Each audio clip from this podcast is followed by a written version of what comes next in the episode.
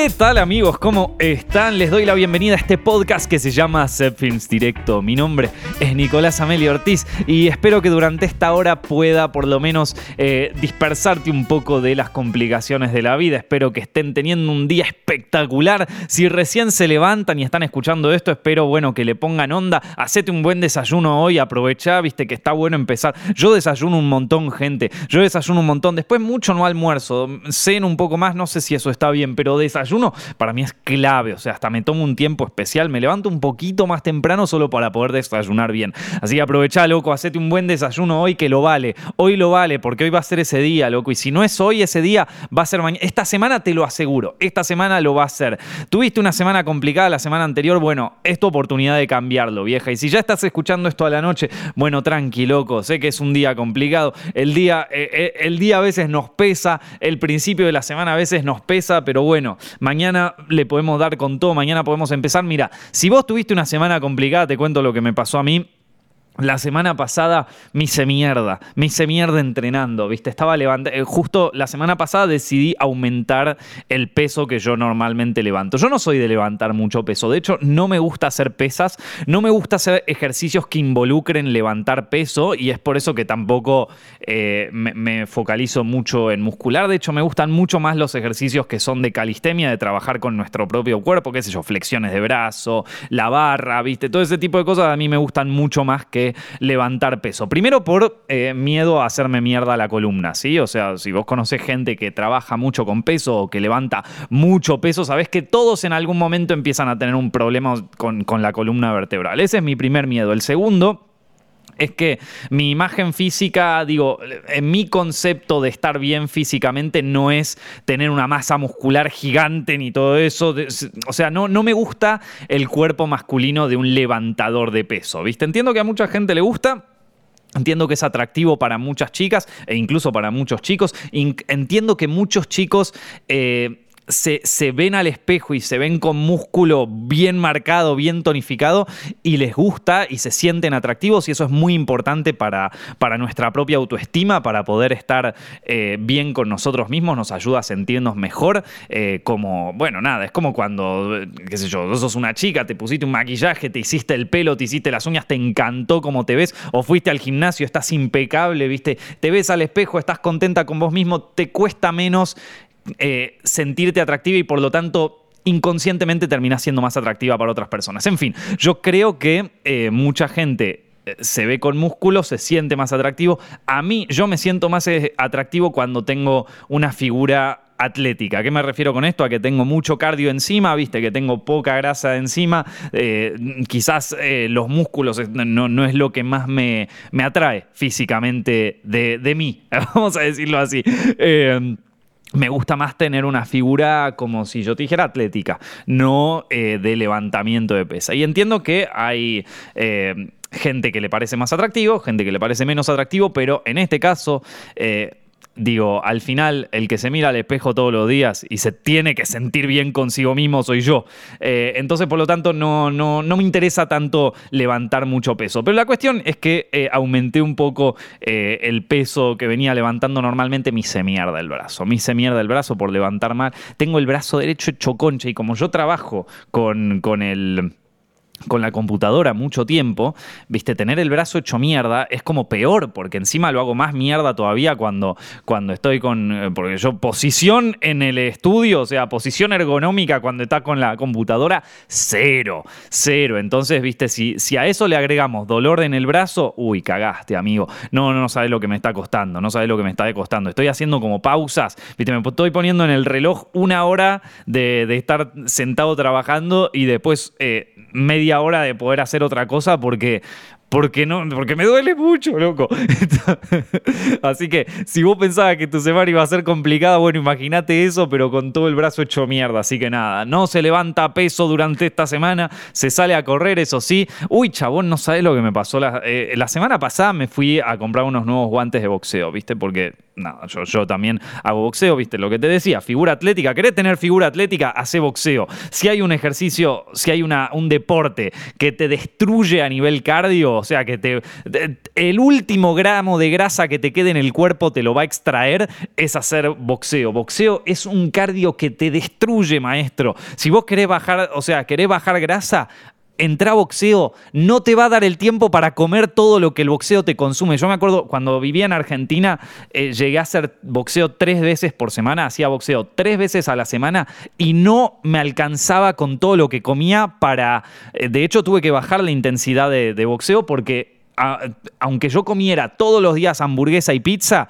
no me alcanzaba, no, mi metabolismo destruía toda la grasa que entraba. Entonces estaba, eh, tipo, estaba muy flaco ya en ese momento. Es como que no, no, no podía y tuve que parar un poco con la intensidad, empecé a hacer otras cosas, ¿viste? Y ahora más o menos estoy en esa. Bueno, la cuestión, me tenía que comprar unos guantes de boxeo nuevos, ¿viste? Y, y qué sé yo, yo eso no, son cosas que no me compro por internet, ¿viste? No me gusta comprarlos así en, eh, en Amazon o, en Mercado Libre si estás en Argentina, ¿viste? Son cosas que me gusta ir a ver, ¿viste? Probarlas, qué sé yo. Entonces me fui a comprarlas un local de, de ropa deportiva.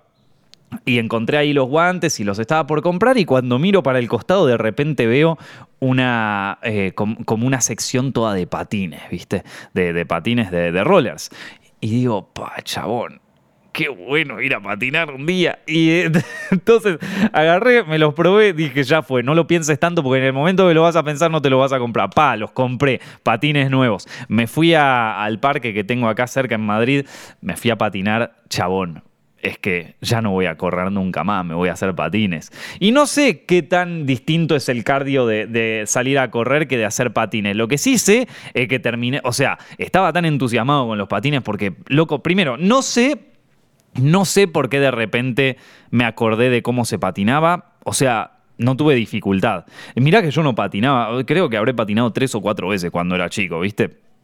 Pero le agarré la mano enseguida, es como que te dan una bicicleta después de 10 años de no, de no andar en bicicleta y, andaba, y andaba perfectamente. O sea, ningún problema, me deslizaba súper bien. A ver, que ahora estoy practicando cómo frenar y no me pongas en una bajada porque me cago en las patas, pero eh, todo lo que es tema así técnico básico, lo tenía, lo tenía, no sé de dónde lo tenía, pero lo tenía.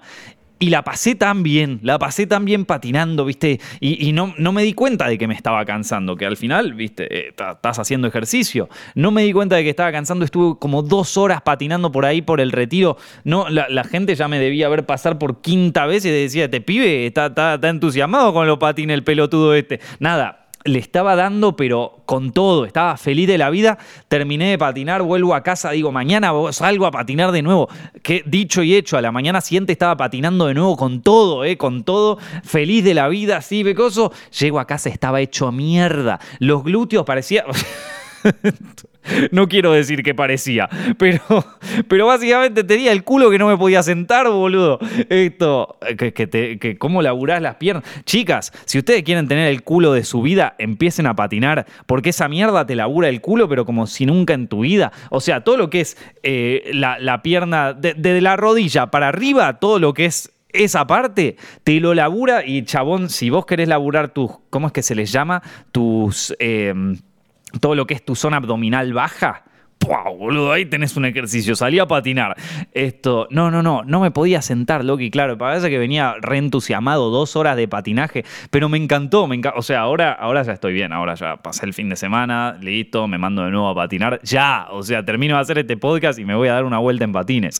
Esto es que me encantó, loco, me encantó. Es como un niño, ¿viste? Despertó una parte del niño en mí. Aparte, digo, venía por allá y obviamente yo me, empiezo a patinar y digo, ¿cómo filmo esto? Y me pongo a filmar pelotudeces ahí mientras estoy patinando. El pibe recién patinaba por segunda vez después de mil años, se podía hacer mierda, pero ya una cámara la agarré, pum, el celular empiezo a grabar y al toque, claro, yo empiezo a buscar ángulos, viste, veo que por arriba no se va, graba bien. A ver, que al pedo no estudié cine, gente, al pedo no estudié cine. Y me pongo a ver qué, de dónde se, se ve mejor, de cómo puedo grabarlo para que parezca más rápido, para que parezca más lento, nada. Me empiezo a concentrar más en, en, grabar el... Es que soy así, gente, está en mi naturaleza, ya está. Vengo hace 10 años haciendo películas, cortos, serie, toda la mierda, viste. Ah, vos me das un... Vos me das cualquier cosa nueva y yo lo primero que pienso es cómo filmarla. Entonces eh, veo por arriba por abajo, y de repente aparece un pibe que claramente patinaba mil veces mejor que yo, o sea, me rompía el culo. Viene el pibe,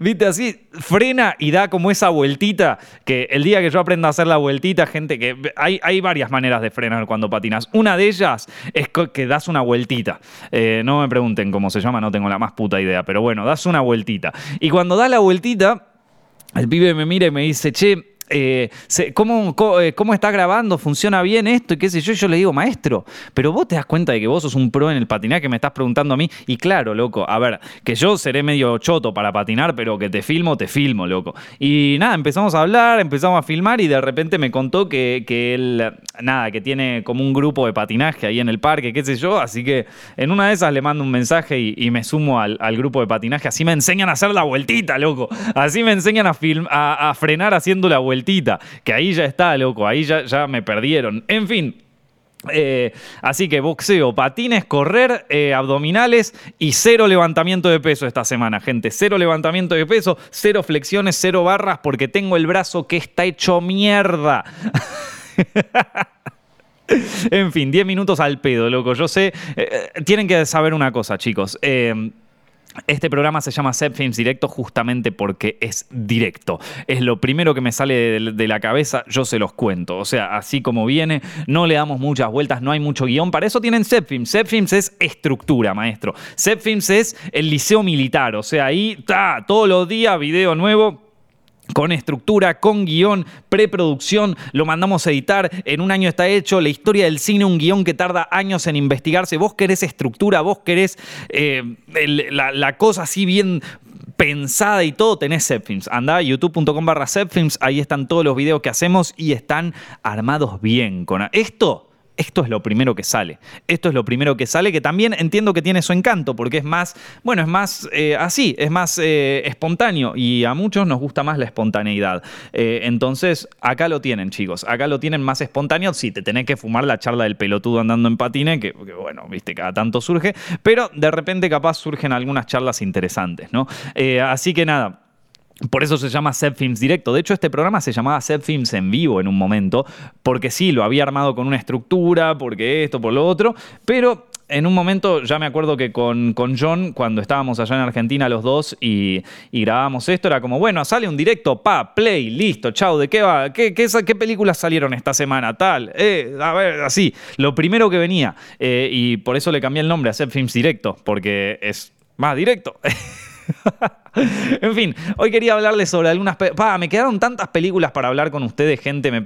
es que tengo un montón. Pero primero quiero hablarles sobre una que la verdad debo decirlo, miren que no tenía mucho, muchas expectativas con esta película. No, no tenía, tenía cero expectativas con esta película. Incluso teniendo cero expectativas, terminé decepcionado y estoy triste, loco. Estoy triste porque, porque no sé, Pensé, que, pensé que iba a decir, bueno, voy a ver una peli medio chota, pero igual la voy a pasar bien, ¿viste? O sea, uno a veces sabe que va a haber una peli mala, pero la pasás bien igual, qué sé yo, ¿viste? Yo cuando voy a ver una peli que sé que es mala, al menos me da entretenimiento, ¿viste? Me como las palomitas, me como los pochoclos, como vos quieras decirlo, y la paso bien.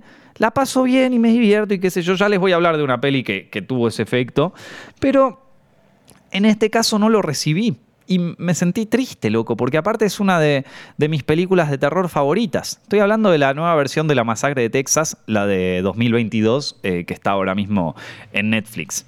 Em, yo primero quiero contarles un poco sobre qué significa para mí la masacre de Texas. Porque la masacre de Texas, la primera, la de 1974, dirigida por Toby Hooper, em, para mí es una de las mejores películas de terror, si no es la mejor película de terror de la historia.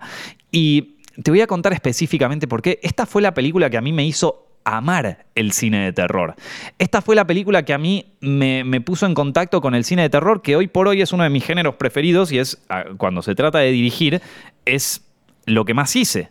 Cine de terror, si, salvo por cine en la vida real, que, que es más sobre, es documental y es como más chill, es como para pasarla bien, todo lo que hice antes y casi todo lo que escribí en mi vida es de terror.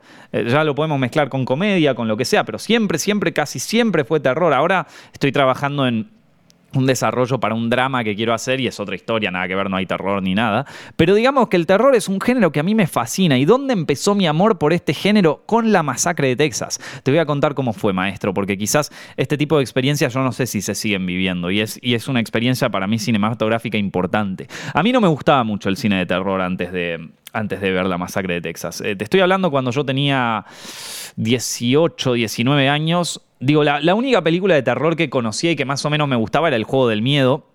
Eh, so, para eh, la gente que me sigue de España, que en España no se llama el juego del miedo, se llama So, así como, como, el título en inglés. Em, pero bueno, esa era la única de terror que más o menos me gustaba. En general no me gustaba mucho el cine de terror. Eh, salían películas de terror y es como que eh, viene el malo, los mata. Es, como no, no me gustaban, no me gustaban y tampoco, digo, estoy hablando año 2008, año 2009. Tampoco fue la mejor época para el cine de terror los años 2000, ¿no? Era un género muy, muy menospreciado también, mucho más menospreciado de lo que es ahora.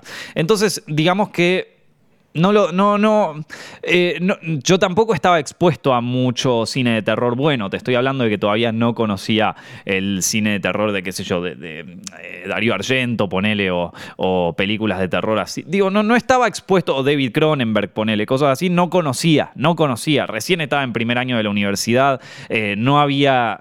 Internet no era lo mismo que es ahora, en, el sentido de que no tenías a, a gente que hiciera videos sobre cine, ni en pedo te podías enterar de una película de Cronenberg porque no había tantas cosas en internet como, como para enterarse de eso, ¿viste?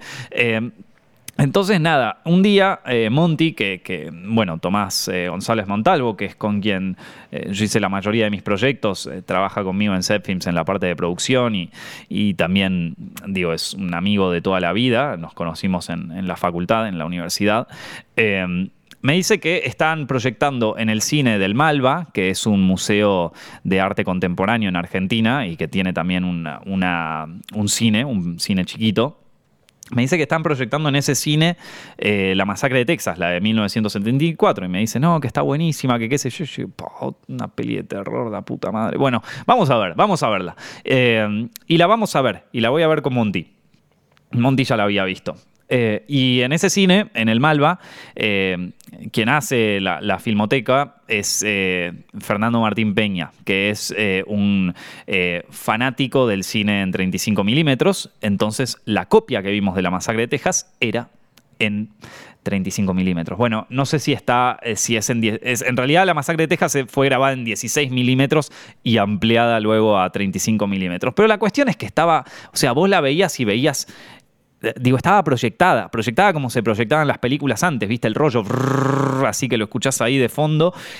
Viste, te, juro que eso es importante para esta experiencia porque la masacre de Texas empieza y ya empieza con, con todo, es todo incómodo en la masacre de Texas. Ya, empieza con todo incómodo. Empieza con toda una música que no es música, ¿viste? Es como una percusión así toda metálica que vos ya decís, ¿qué, qué, qué está pasando acá? Eh, y, y, empieza como con, un, con, una, eh, con una calavera que se va que un traveling hacia atrás que, empieza a revelarnos que esa calavera en realidad forma parte de, un cuerpo y que ese cuerpo está sobre una especie de tumba y todo eso eh, haciendo contraluz con un sol avasallante, ¿no? Ya, ya el mismo plano te da calor. Era invierno y yo ya tenía calor viendo ese plano. Entonces la, la peli ya te pone en un contexto incomodísimo y vos decís, ¿qué es esto? ¿Es una historia sobre una secta? ¿Qué hace este personaje acá? ¿Qué es esto? ¿Qué mierda estoy viendo? ¿Viste?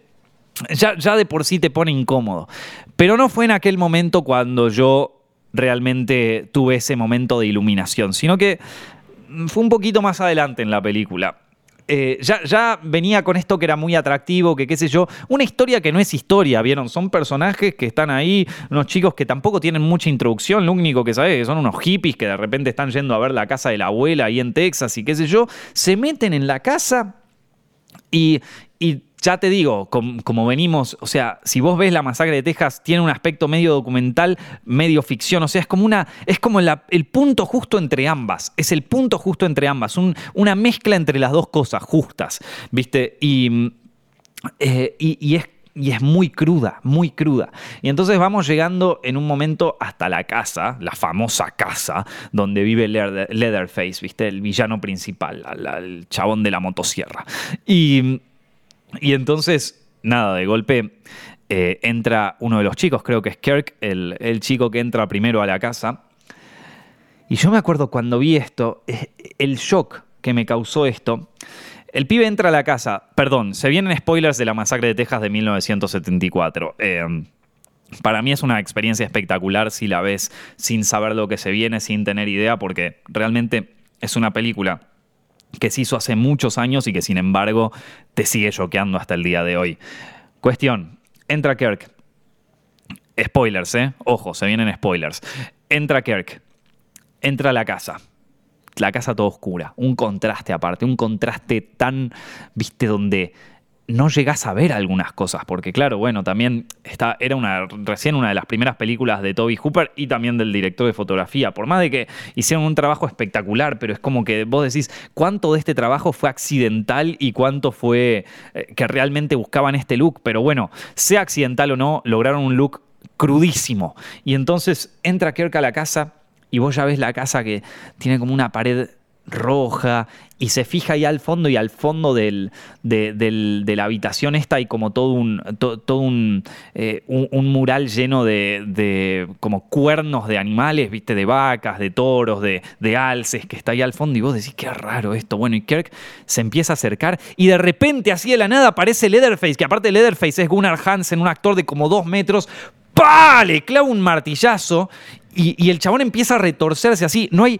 una puta música ahí. Lo ves, eh, parece como si te están mostrando una peli snuff, ¿viste? O sea, le, da el martillazo, el tipo cae al piso, se empieza a retorcer, empieza pa, pa, pa, a pegar el, pie contra la, contra la cosa. Yo digo, puta madre, boludo, esto es muy fuerte. Em, y, lo veía así, es como una, situación tan cruda pero tan real al mismo tiempo, es como un hiperrealismo de repente, ¿viste? Te, diría que es eh, casi más realista que una peli de, Gaspar Noé en ese sentido, en cuanto a la violencia, ¿viste? Y, eh, ves un plano detalle del pie, ves el plano detalle de la cara, ves a Leatherface que se lo lleva hasta la habitación esta de los cuernos, lo mete en la habitación, cierra la, puerta esta, una puerta corrediza de metal y de repente...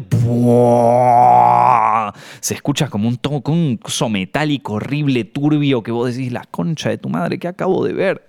Puta madre, ¿qué es esto? ¿Dónde, ¿Dónde me metí? Aparte te sorprende porque, digo, todos conocemos la historia de la masacre de Texas, pero no nos imaginamos que el primer asesinato va a ser así, así de crudo, así de, de, seco, ¿viste? O sea, sin música, sin nada. ¡Pum! Lo que viste, maestro. La primera, la primera muerte no tiene, tiene cero exageración, cero estilización, es pa, martillazo en la cabeza y lo que ocurre si te dan un martillazo en la cabeza, te chau, ¿viste?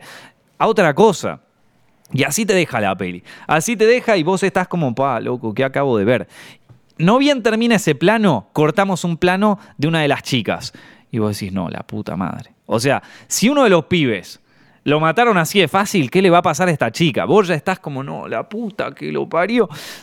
Y claro, la chica dice, bueno, ya, me meto en la casa a ver qué onda. Tenemos este plano, el famoso plano, el, plano este contrapicado del culo de esta chica y del otro lado la casa, que bueno, si es un plano hipersexual está buenísimo, pero además es como un plano que te pone en contexto una casa que normalmente es una casa normal, pero es como que ya te vuelve medio al gótico, viste, una casa así eh, altísima, turbia, que, básicamente se está por comer a esta chica, la casa. Es un plano espectacular, es quizás uno de los planos más conocidos de la película. Em, que es un plano aparte también que se repitió 200.000 veces en la historia del cine. Bueno, cuestión es que la chica entra a la, a la casa y vos ya sabés, vos ya sabés que Leatherface está en cualquier lado, ¿eh? Ni lo llegaste a... Porque, a ver, en el plano donde mata a Kirk, ni lo llegaste a ver mucho tiempo. Lo viste tres, cuatro planos, viste un primer zoom que se, que se acerca a él, viste que aparte no sabes muy bien qué es, porque sí, entendés que es una persona, pero tiene toda esa cara cubierta, viste la máscara de pieles, que decís, ¿qué mierda es este personaje? Bueno, nada. Y entra, y entra la chica de repente y vos ya sabés que está Leatherface ahí. Ya sabés dónde va a salir el bicho, de dónde, que está en la escalera, está adentro todavía de esta habitación, dónde carajo está Leatherface, ¿no? Y en un momento la chica lo busca a Kirk, empieza a buscar, que qué sé yo, se mueve por allá, por acá, ¿dónde mierda está? Y de pronto, ¡plá! Se cae en un cuarto, se cae en una habitación que, la habitación es rarísima y aparte es como súper turbia porque hay como una gallina enjaulada y la cámara ahí te empieza a poner planos detalles del, lugar, de la cara de la chica, es como que está todo, es todo surrealista de repente, todo surrealista, ¿dónde estoy? Viste unos sillones horribles, una cosa de huesos, otra cosa de pieles eh, y es como que vos estás en esta, en esta habitación con esta chica, vos de repente sos la víctima. Y además, no es que justo ahí aparece Leatherface, no, se toma un tiempo, o sea, entre medio que vos estás viendo toda esta situación desagradable, realista, hiperrealista, te diría en algún punto, y surrealista por otro lado, también sabés, inconscientemente sabés que esto no es lo peor, amigo. El bicho aparece en cualquier momento, pero no aparece no aparece. ¿Dónde mierda está, boludo? Y te empieza a aparecer. Y tenés un plano general, que es un plano medio picado desde el techo de, esta chica donde está. Y decís, y el bicho. Y, claro, ves la puerta ahí, decís, en cualquier momento va a aparecer Leatherface por ahí por la puerta. Pero no aparece, gente. No aparece Leatherface. Y decís, por favor, aparece de una vez y sacame de, este, de esta situación de mierda. Y y es una situación tan desesperante y, agregado el realismo de cosas, es como que la pasás tan mal. Yo la pasé tan mal en el cine en ese momento y no aparece el bicho y no aparece y por favor, aparece, viste, medio como la, la eh, el, proyecto Blair Witch, que también para mí el proyecto Blair Witch tiene uno de, los uno de los planos más terroríficos de la historia del cine, que es al final. El final, cuando eh, eh, se meten en la casa y es un plano continuo ahí por la casa y vos decís, ¿cuándo mierda va a aparecer el bicho? Es que no puedes mirar, no puedes mirar porque decís, en cualquier momento aparece y no aparece. Y te lo hacen largo y te lo alargan y te lo alargan y vos, basta, basta, basta. En un momento aparece Leatherface, se la lleva y ahí está la famosísima escena del gancho, que esa, esa escena ya es turbia pero, pero bueno, ya está. O sea, eh, digo, la magia ya ocurrió en mí. En ese momento yo miré la masacre de Texas, en ese momento yo estaba ahí sentado en el cine y dije, pa, vos te das cuenta de en estos cinco, ¿qué pasaron? Cinco minutos, tres minutos. En estos tres minutos de metraje te das cuenta por la montaña rusa de emociones por la que pasé. Primero el shock de verlo a Kirk en Coso. Después, de, eh, de repente, es como cuando la montaña rusa empieza a subir, viste, que vos ya sabés la que se viene, porque ves a la chica y decís, mm, se va a meter en la casa, mm, qué sé yo. Y empieza a subir la montaña rusa, montaña rusa para arriba y de repente se viene con todo para abajo. O sea, te das cuenta de la montaña rusa de emociones que acabaste de pasar en tres minutos en un par de planos. ¿Te das cuenta cómo Toby Hooper logró tocarte todos los botones? Todos, ¿eh? Todas las emociones me las tocó. Em, me emocioné, me emocioné. Dije, pa, es que esto es cine puro. Esto es el cine puro, gente. Y ahí, ahí me enamoré del cine de terror me enamoré. en una relación tóxica, ¿no? Porque casi todo lo que me, casi todo lo que me generó fue terror, miedo, pero a la vez adrenalina. Y yo dije, si esto se puede hacer, si alguien pudo ser capaz de en tres minutos tocarme todos los botones del terror, yo quiero lograr por lo menos un tercio de esto. Yo quiero lograr por lo menos un tercio de esto. Y por eso siempre en todas las películas que hice después, o los cortos, o todo, mi principal énfasis era en cómo generar terror. Y creo que eso en algún punto creo que se logró. Digo, Virgen, por ejemplo, que es un cortometraje que hice, que es eh, uno de los últimos cortos que hice, eh, para mí eh, a nivel de generarte terror, te lo genera bien. O sea, está bien el ritmo, el suspenso. Pero no me concentré tanto en el guion, que ahora ya cada vez me estoy concentrando un poco más en eso. Eh, pero en un principio yo te digo que la masacre de Texas despertó mi interés en eso, despertó mi interés en tocar esos botones. Em, Nunca ninguna otra película logró, eh, ninguna otra película de terror estuvo cerca de eso que logró, porque además, digo, fue mi primer acercamiento a cine de terror bueno, a cine de terror espectacular. No se hacen muy buenas películas de terror generalmente, es difícil encontrar buenas películas de terror.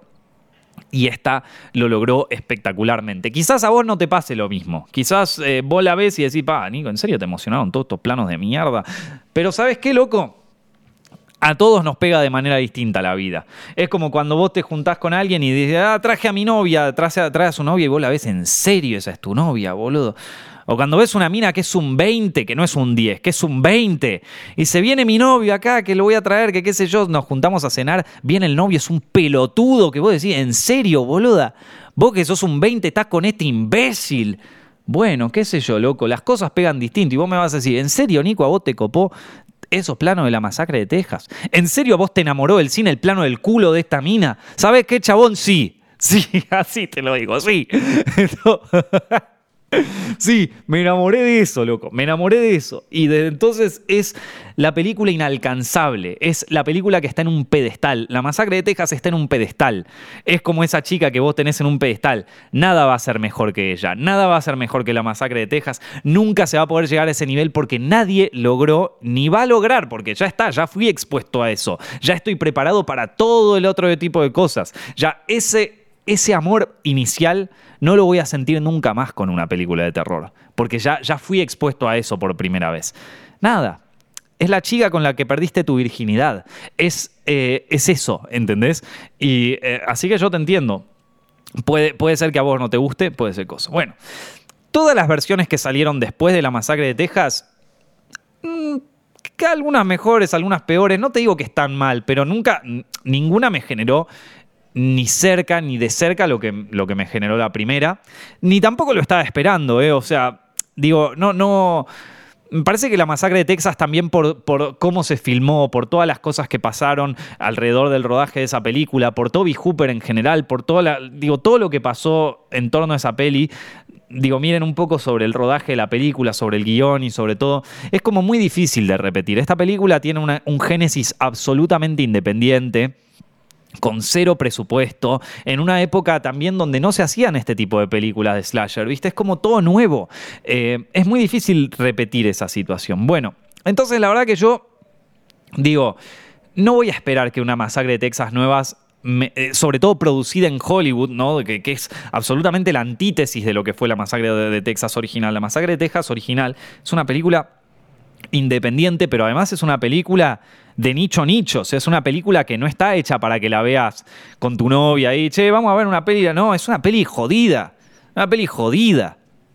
Eh, entonces, digo, eh, no, no, no me espero. Cuando alguien me dice va a salir una nueva de la masacre de Texas, no me espero encontrarme con esto. Y me parece sano también, ¿viste? O sea, no, no, no hay que tener una expectativa así, ¿viste? Eh, nunca. Nada es como el primer amor, ¿entendés? En algún punto. Eh, entonces, eh, no voy con las expectativas de esto, pero por lo menos voy con las expectativas de divertirme. Entonces sale esta nueva de la masacre de Texas de 2022, que mm, está producida por Fede Álvarez. Fede Álvarez dirigió eh, muchas películas, entre ellas eh, la, remake de Evil Dead, que a mucha gente no le gustó, pero a mí me parece que está muy bien hecha, luego. A mí me gustó mucho Evil Dead, la, nueva versión. Me parece que es muy buena, me parece que como remake es muy buena, me parece que le hace honor a la película original, pero también eh, presenta cierta innovación. Me parece que como producto hollywoodense está muy bien armada Evil Dead la, remake. Está bien, quizás no, no, de nuevo, no la puedes comparar con la primera, pero, pero es un muy buen trabajo, es un muy buen trabajo de parte del director. Y como película, sí, a mí, a mí me gusta mucho. Después también hizo Don't Breathe, No Respires, que ese es un peliculón. Esa la vi en Uruguay, de hecho, y la vi con Fede Álvarez presentándola. Después nos fuimos de joda ahí estaba, y estaba el chabón y todo, divertido. Pero bueno, eh, la cuestión es que eh, Don't Breathe, eh, No Respires, me pareció espectacular. Ahora, en esta película él está de productor y es como, bueno, como James Wan cuando está de productor, ¿viste? Tampoco te puedes esperar, eh, digo, por ejemplo, La Monja, ¿viste? La Monja la produjo James Wan, pero la dirige otro tipo. Y bueno, La Monja es lo que es, maestro, es lo que es, no, no es una peli espectacular, es una peli entretenida, dentro de todo, eh, una especie de mega homenaje a las pelis de los 60, pero que se quedó en los 60 la monja, ¿viste? Entonces, eh, eh, yo me esperaba más o menos lo mismo, ¿viste? De que esta peli no fuera demasiado buena, pero bueno, que por lo menos digo, fuera algo entretenido, porque al final James, bueno, salvo con La Llorona, que La Llorona es mala con ganas, ¿viste? La Llorona es mala, mala. Pero, pero mm, dentro de todo, bueno, nada, qué sé yo, cuando ves una peli de terror así, puede ser mala, pero puede ser, pero también te puede entretener y puede tener algunos sustos copados, ¿viste? ¿Qué sé yo? Yo no, no, no me gusta ponerme tan, tan duro con las películas eh, porque son difíciles de hacer, ¿viste? O sea, hacer una película es difícil. Eh, pero en este caso, loco, es como que... Te digo qué pareció la masacre de Texas de 2022. Eh, la masacre de Texas de 2022 es, parece como parece como un tratamiento, o sea, pareciera, porque dice Story by Fede Álvarez, o sea, que la historia, el concepto principal de la historia es de Fede Álvarez. Entonces, para mí, yo veo esa peli y parece como que el chabón me encantaría, me encantaría que me cuenten, ¿eh? O sea, me encantaría que me cuenten qué fue lo que pasó realmente. Pero me imagino que el chabón habrá dicho, toma, esta es más o menos la historia que tengo planeada. Cuando vos haces un, tratamiento o algo así, es una página y ya está, es, como una página de lo que va a tratar la historia. Se la das a la productora y ven si le gusta o no. Es medio como una sinopsis, pero quizás le incluiste algún diálogo, quizás le incluiste alguna escena. Es, es un mini tratamiento, ¿viste? Eh, entonces, eh, me imagino que el chabón le presentó el coso, quizás era atractivo, porque en sí la premisa es medio atractiva. Viste, un grupo de influencers se meten en el coso profundo. ¿Qué eran los hippies en los 60? Son lo que son los influencers ahora. Viste, un grupo de idealistas que quieren cambiar el mundo, preocupados por el cambio climático, eh, por hacer un mundo mejor, que qué sé yo. Bueno, lo mismo que los hippies en los 70 son los influencers. Son un grupo de influencers ahí que se mete en el Texas profundo, viste, donde están todos estos personajes. Y capaz que a los, a los ejecutivos les gustó, le dieron luz verde y así como le dieron luz verde avanzó, ¿viste? Pero sin ningún tipo de desarrollo, sin ningún tipo de nada. Entonces, a ver, vamos a, vamos a, vamos a darles un poco de crédito. Esta es la primera película grande del guionista y del director, ¿no? Eh, digo, eh, me parece que hubo dos directores antes que, estuvieron a cargo de la dirección de esta película, pero le, salió tan mal el material que los despidieron y trajeron uno nuevo. Eh, entonces, ya venís trabajando con un material que ya fue creado, para empezar. Eh, sobre ese material tenés que seguir trabajando. O sea que la tenían difícil. De nuevo, Hollywood, es complicado trabajar dentro de esas estructuras. Por eso a mí Hollywood como, como industria en donde desarrollarse como director no me gusta mucho. Ya, lo dije, a mí me gustan las pelis más chicas. Pelis de de, donde no hay tantos ejecutivos de por medio. ¿Viste? Esto es una IP grande, seguro comprar la licencia cuesta muy caro, tenés que, tenés que, te tienen que devolver la guita. Te tienen que devolver la guita, entonces eh, Hollywood no, no se toma tantos riesgos con esto, ¿viste? Entonces por eso quizás no es el mejor ambiente para estar como director, ¿viste? Es como complicado en algún punto. Salvo que tengas muy buenos productores detrás que eh, se preocupen mucho por la historia y que, y que lo trabajen cerca de vos. Pero a ver, Fede Álvarez está con 25 proyectos, ¿viste? tampoco es que le puede dar importancia a todos. Esto, entonces... Eh, en algún punto lo entiendo, es difícil para el director. Es el primer proyecto que hace el director así grande. Tenía otras películas antes. David Blue, García, ¿cómo es que? No me acuerdo bien cómo se llama el director. También es el primer guion grande del guionista. Eh, yo creo que el mayor problema en esto está en el guion. Porque si vos te fijas a nivel estético, la película es un 10. La película está muy bien, eh, muy, bien la fotografía, está ultra estilizada. En eso es un giro de 280 mil grados de la película original. La película original, como les dije, es una película cruda, es una película jodida. No sé si escuchan acá abajo, no sé, parece que están construyendo la calle nueva, nuevamente. Esperemos que no se escuche tanto el taladro, pero bueno, en fin, eh, yo lo escucho en mi mente. La cuestión es que, como les decía, em, eh, es, una película cruda. Esta está ultra estilizada, ultra estilizada. Los colores, eh, los contrastes, la fotografía. O sea, es una peli que está estilizada bien. O sea, está muy bien estilizada. Se ve muy bien la película. A nivel visual es es espectacular. Los effects de esta película, todo lo que es effects físicos. Digo, hay una escena en donde a uno le cortan la cara, está increíble el effects de eso. La música, la música sobreestilizada todo el tiempo. Eh, el personaje mueve un dedo y ya te mete en una música. El diseño de sonido está espectacular. O sea, al director hay que darle crédito. A nivel técnico está de puta madre. Está muy bien estilizada, muy bien todo. Y me imagino que no le deben haber dado tantos recursos para hacer esta película. Y con los recursos que le dieron, hace una peli estilísticamente brillante. ¿Cuál es el problema? Creo yo. Que que no hay, o sea, no hay guion, no hay historia acá. No, no, no puedes empatizar con ninguno de los personajes, no te cae bien ninguno de los personajes. Eh, no. Y, no es como. Y, a ver, la, película no se presenta como un splatter de en plan, nos vamos a cagar de risa con todas las muertes, ¿viste? No es Hobo with a Shotgun, ¿viste? No es, eh, qué sé yo, esta eh, Mandy pone. Bueno, Mandy ya es un poquito más. Eh, ya, es como más surrealista, quizás no, no sea la película para comparar. Pero no es una película splatter así de, de en plan como prepare. No, no es una peli de Rob Zombie, ponele. Donde en algún punto rosa ahí un poquito la comedia, ¿viste? qué sé yo, vos ves La Casa de los Mil Cuerpos y es una película, es un splatter movie, es un slasher así, eh, muy, muy, muy, muy eh, rimbombante, ¿no? Y que vos ya te das cuenta, en el, en el mundo en el que te quiere meter es ese. Acá, esta peli vos no sabes hasta qué punto se está tomando en serio ella misma, ¿viste? En ningún momento la película te dice como, mira, esto va a ser cualquiera. A mí me gusta cuando las pelis me dicen esto va a ser cualquiera. Porque en un punto entras en el, mito ese y decís, esto va a ser cualquiera. Sí, esto va a ser cualquiera. ¿Cómo te das cuenta de que una peli te dice esto va a ser cualquiera cuando al principio de la película ya decís esto es cualquiera? Y entonces ahí ya no te mintió la peli. No te mintió. Te dijo, va a ser cualquiera. Listo. Pero esta peli en un punto es como que te, tiene como este aire medio de solemnidad que nunca termina de. Es como que quiere y no quiere, ¿viste? Eh, entonces, eh, y, digo, los personajes son imposibles de empatizar. Es imposible porque en un momento tenés un personaje que es A y en la escena siguiente es Z. ¿Entendés? O sea, está en la otra punta. Tenemos una chica, por ejemplo, que al principio de la película es totalmente opuesta a la violencia, odia a todos los rednecks que están por ahí, ¿viste? Le parece.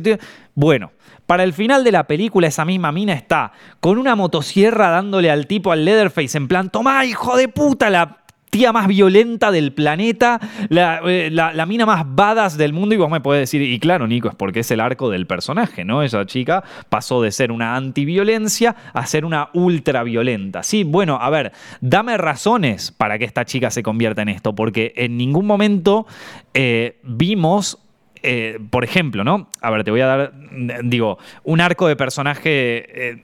que tampoco es que te estoy pidiendo un arco muy complicado, ¿no? Entiendo que es una peli de terror. No necesita ser demasiado complicado. De hecho, por ejemplo, eh, es, que, es que ahí está el problema de que, de, no, porque esta chica tiene que tener ciertos valores y qué sé yo, que para mí es una pelotudez, es volver a la idea esta de eh, la chica virginal que es la que termina sobreviviendo en Halloween. ¿Por qué sobrevive la protagonista de Halloween? ¿Por qué es la Final Girl? No, porque es la única que no cogió en la película.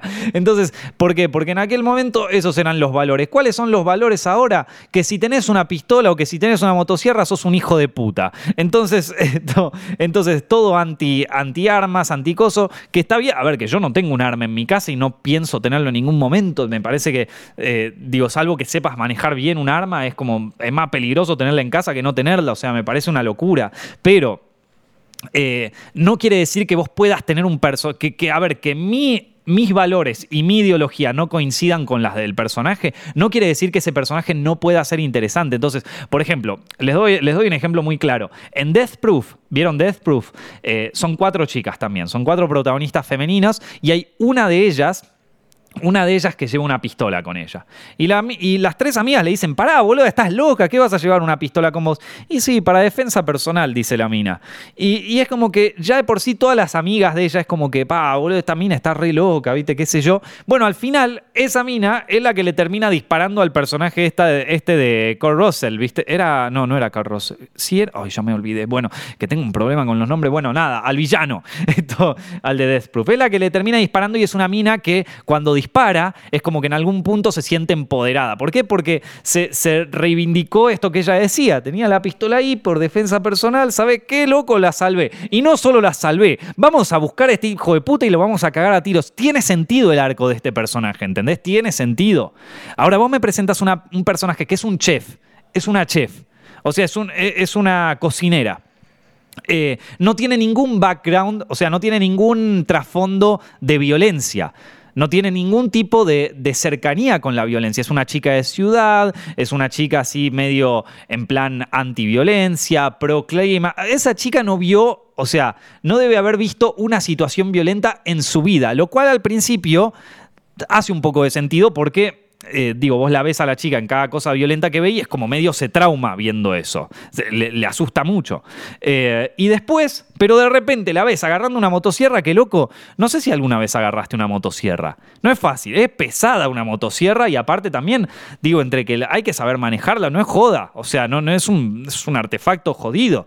Eh, y la tenés agarrando la motosierra que de nuevo, si la película a mí se me plantea como un divague, te lo entiendo y vamos, vamos para adelante con esto. Pero la peli se me tendría que plantear desde el principio como un divague. La peli en un punto se te plantea como un poco entre realista y coso y qué sé yo. Pero, loco, si va a ser un divague que sea Hobo with a Shotgun o que sea eh, Wild at Heart, la de David Lynch, ¿viste? Que sea un divague de entrada. Que, eh, porque si no, es como que yo, como espectador digo, ¿y qué, qué, eh, cómo me tengo que tomar esta película? Digo, dame un rumbo, maestro. entonces ese es el tema. De nuevo, es el primer guion de este, de este tipo. Tampoco lo hagamos mierda, ¿viste? Es el primer guion y dentro de todo digo, le tocó un trabajo difícil. Primero porque te tenés que fumar a todo el fandom de la masacre de Texas original que esperan que eh, le des una masacre de Texas original. Y encima Andy, eh, Muschietti, encima Fede Álvarez diciendo esta peli va a ser, le, hace honor a la peli original, la viene vendiendo así desde que empezó, desde que empezó la joda te la viene vendiendo así. Entonces, más presión querés, es imposible, o sea, una presión le meten al pobre tipo que, que eh, son expectativas imposibles de cumplir para el fandom, imposible. Entonces tenés eso por un lado, que ya es como, ya, es una presión innecesaria. el fandom no le va a gustar nunca esta película, porque ni esta película, ni aunque hicieran una película mejor que La Masacre de Texas, nunca va a poder generarle todo esto que te conté anteriormente, todo esto que me pasó a mí en el cine con la masacre de Texas, toda esa experiencia, que además se le adjunta que era la primera película que vemos con, con Monty, que es mi amigo, y que además una película de terror, después nosotros nos fuimos a hacer película de terror, es como que además no solamente forma parte de, de mi historia de ver películas, sino que también forma parte de la historia de mi vida. Y entiendo que para muchos la masacre de Texas fue un iniciador en el amor por el terror de mucha gente. Ninguna película, por más de que sea mejor que La Masacre de Texas, va a lograr esa sensación, porque ya no tiene más que ver con la película, ya tiene más que ver con vos. Es lo mismo que cuando ves un cuadro y te llega, y te llega porque en el cuadro no solamente viste reflejado eh, la visión del artista, sino que te viste reflejado a vos mismo. Entonces ya tiene algo que ver con vos, ya forma parte de tu identidad en algún punto esa película. Eh, entonces, por más de que te hagan una película mejor que La Masacre de Texas original, no va a poder provocar eso mismo. Por eso es imposible satisfacer al fandom en ese punto. Y por eso decir que esta es la película que le hace honor al fandom y qué sé yo, eh, es, es como que está generando una expectativa que digo, no es necesaria, maestro. Por eso no, no, no, me, quiero, no, me quiero poner eh, demasiado crítico con esto porque, de nuevo, es uno de los primeros guiones grandes del, del guionista, es una de las primeras películas grandes del director y dentro de todo hicieron lo que pudieron con lo que había es una historia difícil. Eh, y también al tener tantos ejecutivos alrededor y tanta gente, es difícil, no es fácil lograr que se imponga tu visión. Lo que sí me sorprende es cómo en ningún momento, o sea, como te digo, hay una parte de desarrollo de personajes básica que yo digo, bueno, no le habrán preguntado a las actrices, bueno, ¿cuál es mi arco, viste, en este momento? O cuál es, no sé, es, es como una parte que no... Que, que no me termina de cerrar, porque aparte, como te digo, Fede Álvarez es un chabón súper talentoso. O sea, eh, Don't Breathe es una película espectacular. Ahora, ahora el, otro, problema, el otro problema que veo con, esta versión de la masacre de Texas es que está justamente en algo que, para mí funciona muy bien en, en, No Respires. Que es que en esta película, Leatherface es OP, maestro. Es OP. O sea, no le ganás con nada. No tiene debilidades este personaje. Este, este, este monstruo este monstruo es, por un lado, gigante, es súper inteligente, es Rambo, porque en un momento hay, una escena donde viene el pibe este, que, es un experto en arma de fuego, que tiene una, una ¿cómo que se llama? Una K-47 en su taller y todo, que, que, entiende de defensa táctica y qué sé yo, viene Leatherface en dos minutos, tuk, tuk, tuk, chao, lo despacha. ¿Entendés? Leatherface es Rambo, tiene experiencia militar, básicamente. Se sabe esconder, es un maestro del... se sabe esconder bien, ¿viste? Se esconde atrás, no lo ve nadie. Esto es un maestro de la, de, la, del sigilo. Es un un maestro con todas las armas, ¿viste? Te maneja la motosierra impecable, que eso está bien, ya viene desde los años 70 con la motosierra, ya si en este momento no sos un experto en motosierra, el chabón es crack. Pero también, ¿viste? Tira el martillo, lo emboca perfecto, viene, corre rápido, eh, es sigiloso, es gigante, eh, le pegas un tiro, no se muere, o sea, es, eh, la, es como Boludo, es imposible, no tiene una puta debilidad, no hay manera de sobrevivir a este personaje. Entonces, ¿qué pasa? Vos eh, ya, ya de por sí tenés personajes que es difícil empatizar con ellos.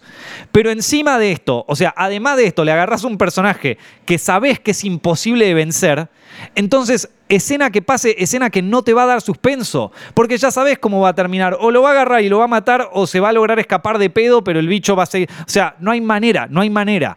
Eh, en No Respires, por ejemplo, que es otra peli de, de, Fede Álvarez, eh, el, villano principal es un tipo que tiene experiencia eh, táctica en combate, es todo, pero el tipo es ciego, no te puede ver. Entonces tiene una desventaja y entonces eh, además de que es mucho más fácil empatizar con los personajes porque son personajes que están bien desarrollados, que está bien, no tendrán el desarrollo, pero sabes que hay un personaje que es un hijo de puta, sabes que hay otro personaje que quiere la guita sí o sí y sabes que hay otra chica que está ahí medio porque, porque quiere, pero en realidad que lo hace para su hermana, una cosa así, ya no me acuerdo muy bien, pero era, como que en realidad no quería estar ahí, pero le toca todo lo malo, obviamente, porque está bien, está bien armada la historia. Eh, y todos estos personajes, de algún modo, sabes que hay uno que querés que se muera y hay otra que querés que sobreviva. Y la que querés que sobreviva, digo, tiene chances de sobrevivir.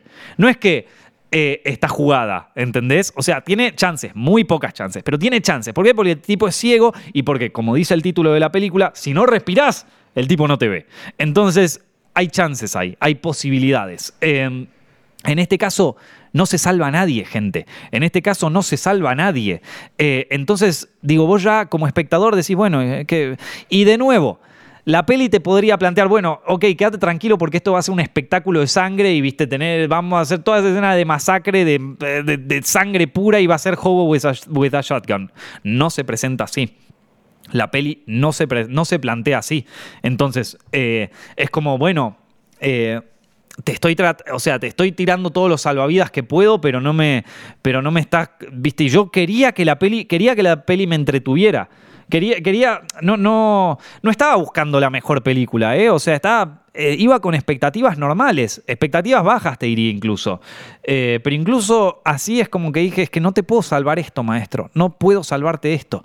No, ya te digo, no quiero ser ruin con la película, porque no, no, digo, estos tipos, eh, uno también tiene derecho a poder reivindicarse y, yo creo que también, digo, si le das tiempo a estos tipos, capaz puedan desarrollar una carrera y, les vaya mucho mejor. Digo, digo, el director de La Llorona, por ejemplo, que para mí es una película malísima, La Llorona. La, Llorona me parece muy mala, pero el director de La Llorona, después de hacer esa película, hizo El Conjuro 3, que El Conjuro 3 te puede gustar más o menos, pero está bien hecha. Es una peli que está bien hecha, están bien desarrollados los personajes, están bien desarrollada la cosa, están bien hechas las escenas de terror, está bien hecha. Quizás no es la mejor película del mundo. No es mejor que El Conjuro 1 y El Conjuro 2, porque James Wan es un artista, pero está buena. Sin dudas, está mejor que La Llorona. Entonces, eh, no vamos a ser tan drásticos con esto, ¿viste? No, no, no me gusta pegarle una película para... Eh, no, no, no, es necesario, no, no hace falta.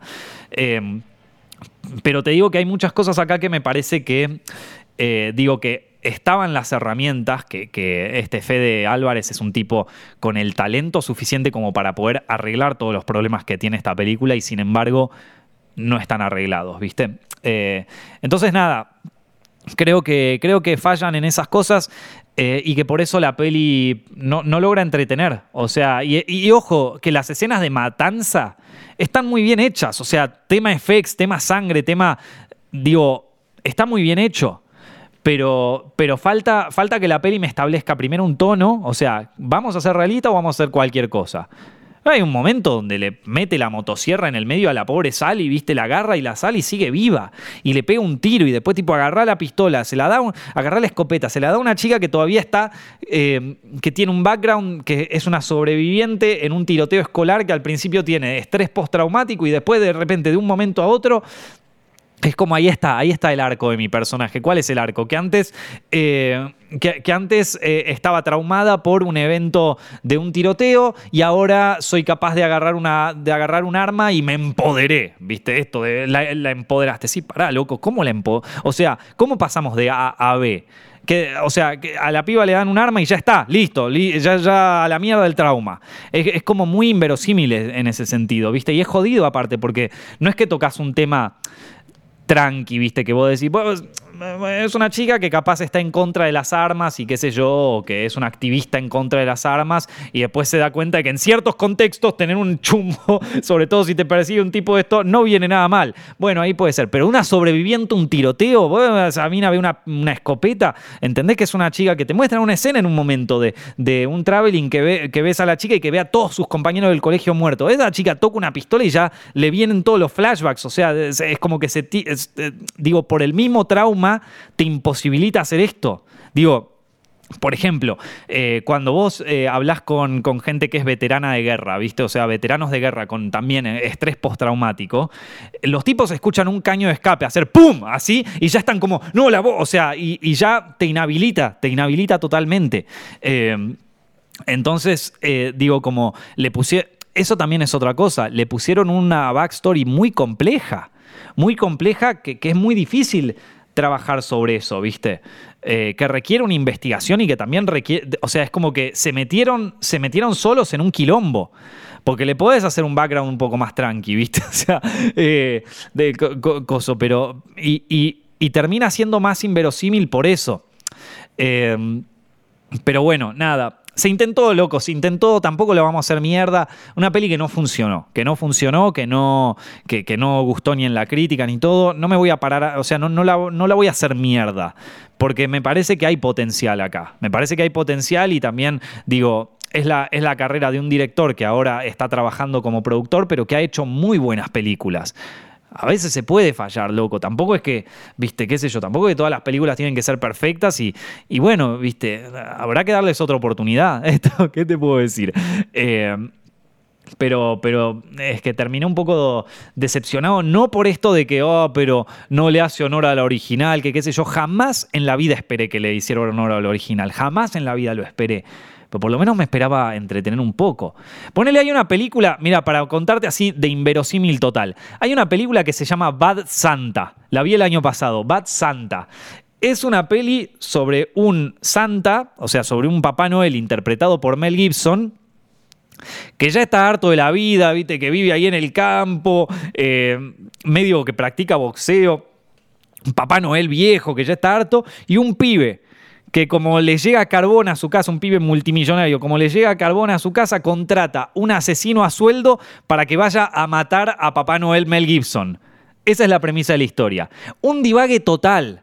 Un divague total, es cualquiera la peli, desde el minuto uno es cualquiera. Desde el minuto uno vos tenés personajes que son totalmente inverosímiles, totalmente cualquiera todo. Vos de esa película, con esa premisa, ¿esperás que haya un personaje que diga, no, bueno, porque soy un sobreviviente, un tiroteo escolar? No, Espera que el asesino a sueldo y Mel Gibson se caguen a palos. Punto. O sea, es como. Y es lo que la peli te promete y es lo que la peli cumple. A esto me refiero con vos presentas una expectativa, vos tenés que cumplir esa expectativa, ¿viste? Eh, ¿Cuál es la expectativa de Mel Gibson, Papá Noel? Y por lo menos quiero ver a todo cagándose a ti, eh, cagándose a piñas. No espero que me cuentes una historia muy desarrollada ni qué sé yo. Y la peli la disfruté porque es lo que promete ser. Eh, entonces, esta película, ¿qué me promete? me promete? baños de sangre y de qué sé yo. No, al principio de la película se plantea como algo más realista, como estos chicos, como la, historia de esta chica que tiene el coso, que, bueno, que, se me plantea como una peli así de terror más... Eh, no sé, no, realista no es la palabra, más con, más con un guion sólido, vamos a decirlo. Si la peli de entrada me planteaba que era cualquiera, quizás yo entraba en la, en, la joda, pero te tenés que plantar de entrada con que es cualquiera.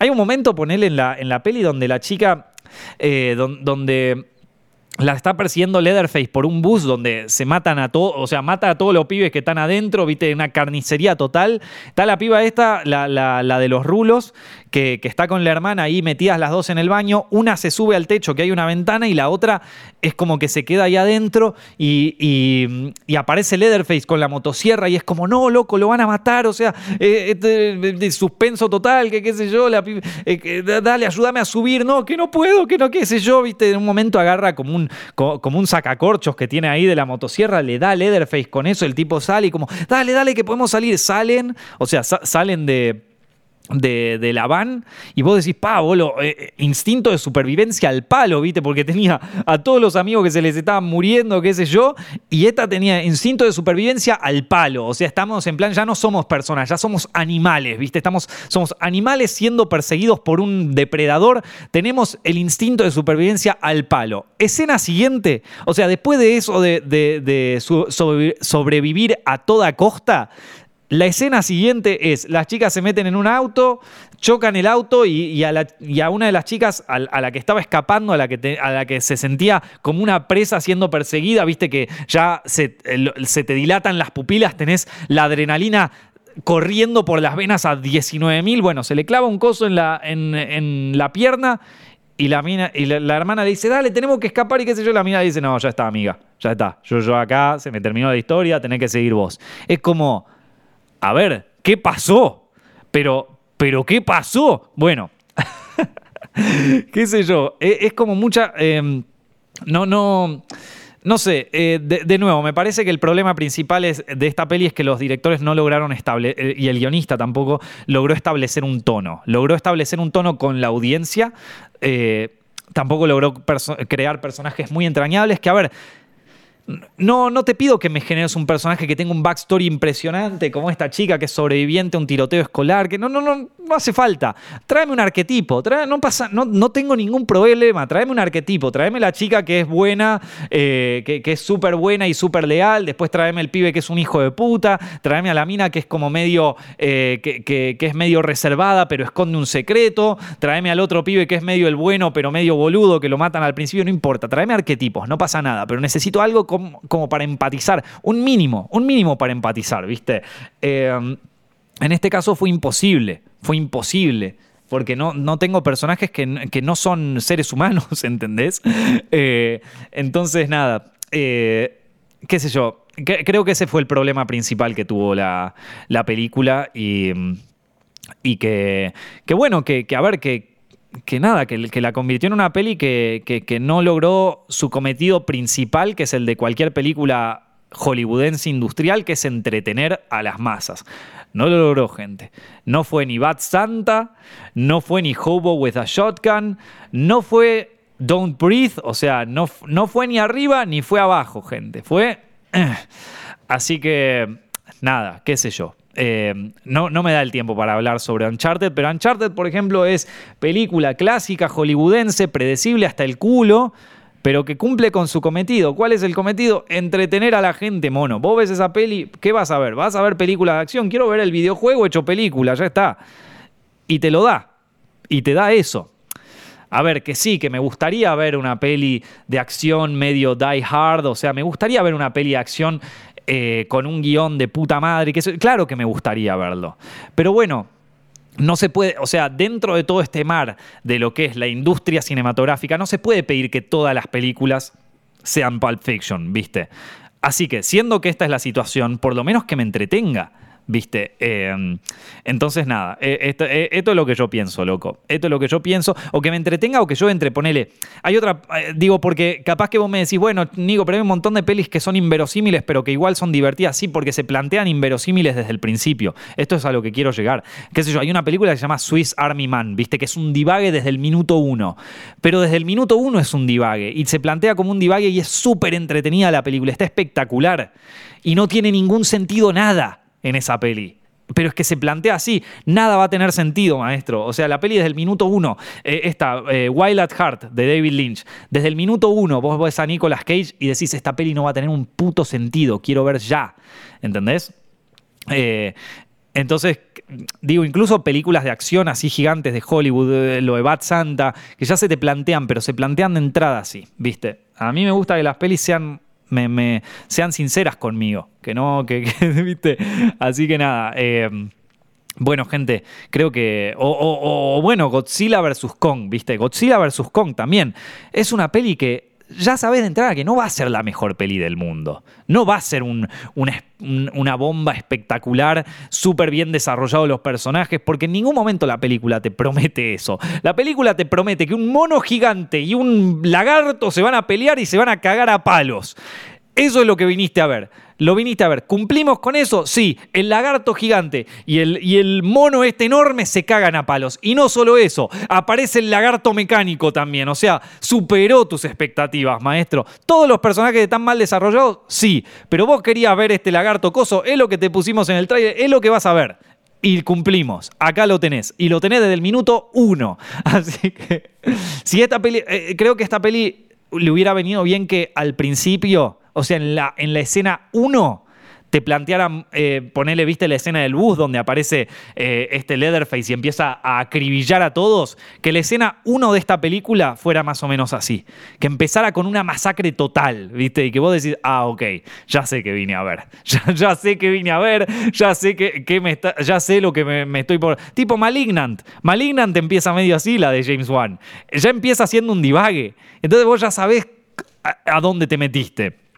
Eh, y, bueno, y, ahí ya, yo creo que ahí ya si vos te planteás como un divague, sacale el backstory esta de sobreviviente de un, de un tiroteo, sacale al pibe esto de, los influencers, viste, divague, quiero divague, gente, quiero cualquier cosa, o sea, quiero acá. Eh, y, yo te lo entendía, pero no puedes tener las dos cosas. ¿Entendés? O sea, no me puedes decir, no, bueno, Nico, pasa que en realidad esta película estaba pensada para hacer un divague, ¿no viste la escena donde la agarran a la, a la sal y, la, y, le dan la motosierra? Sí, sí, bueno, maestro, pero no me dijiste que esto iba a ser un divague. ¿Entendés? Esto es expectativa, eh, cumplir expectativas, ¿viste? Nada. Eh, eso. Creo, creo que eso es todo lo que tengo para decir de la, de la masacre de Texas. Eh, Espero que, la próxima que hagan esté, mejor. ¿Qué te puedo decir? Eh, y seguramente, eh, digo, eh, no por eso te, te, saco el trabajo técnico. Fue espectacular. El tema técnico está muy bien. Los FX están de puta madre. Estilísticamente está hermosa esta película. Hay un tema en el guion y hay un tema en el tono. Eh, pero bueno, son cosas que en otra película se pueden arreglar. No pasa nada, loco. Está todo bien. Y aparte, digo, Fede Álvarez, entiendo que está de productor, no de director acá. Pero, pero sé que es un chabón que lo puede hacer bien, así que eh, no pasa nada, loco, está todo bien, te perdonamos, vieja, no, no pasa nada. Como espectador y como fan del cine del terror, lo, perdono, ningún, ningún problema. Es imposible hacer todas las películas bien, salvo que seas Martin Scorsese o, o Paul Thomas Anderson. Es imposible hacer todas las películas bien, loco. En alguna la tenés que pifiar. Así que nada, loco. Eh, espero que la hayan pasado bien con este directo. Eh, la próxima hablamos de. Es que me quedaron películas pendientes, pero me, me entusiasmé con la masacre de Texas, loco. Así que. Estaremos hablando en el próximo podcast más sobre esto y sobre otras pelis. Espero que la hayan pasado bien hoy, espero que tengan un excelente día, que la pasen impresionante y nos estamos viendo en el próximo podcast.